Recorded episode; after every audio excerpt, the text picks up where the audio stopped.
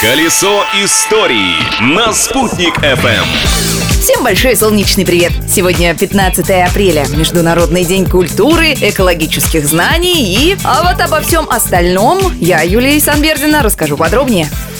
Трагедия дня. В ночь на 15 апреля 1912 года после столкновения с айсбергом в водах Атлантического океана затонул лайнер «Титаник», на борту которого находились более двух тысяч пассажиров. Спасти удалось только чуть больше 700 человек.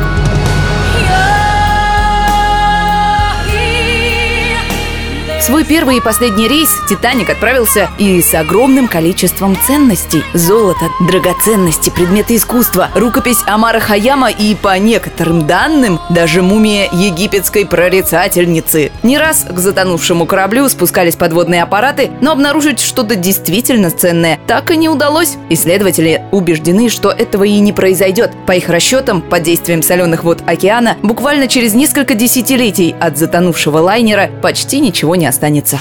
Открытие дня. А в 1955 году в этот день в США открылся первый ресторан быстрого питания «Макдональдс». Прежде чем стать основателями целой империи, Ричард и Морис Макдональдсы работали декораторами в Голливуде. Методы организации рабочего процесса у них были своеобразные. Макдональдсы мелом на теннисном корте рисовали схему кухни и оборудования, а затем заставляли сотрудников имитировать работу, чтобы понять, правильно ли организована рабочая зона. Целым событием стало открытие ресторана этой сети и у нас в Уфе в 2004 году в микрорайоне Сипайлово. Несколько недель, чтобы попасть в кафе, приходилось стоять в длинной очереди.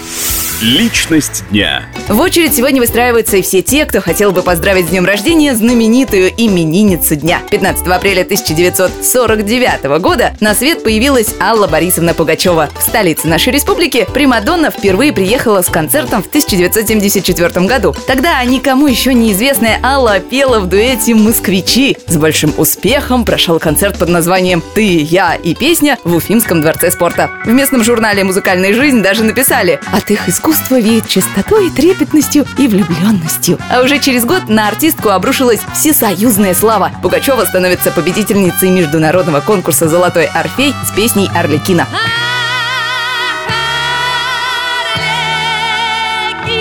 Арлекино, нужно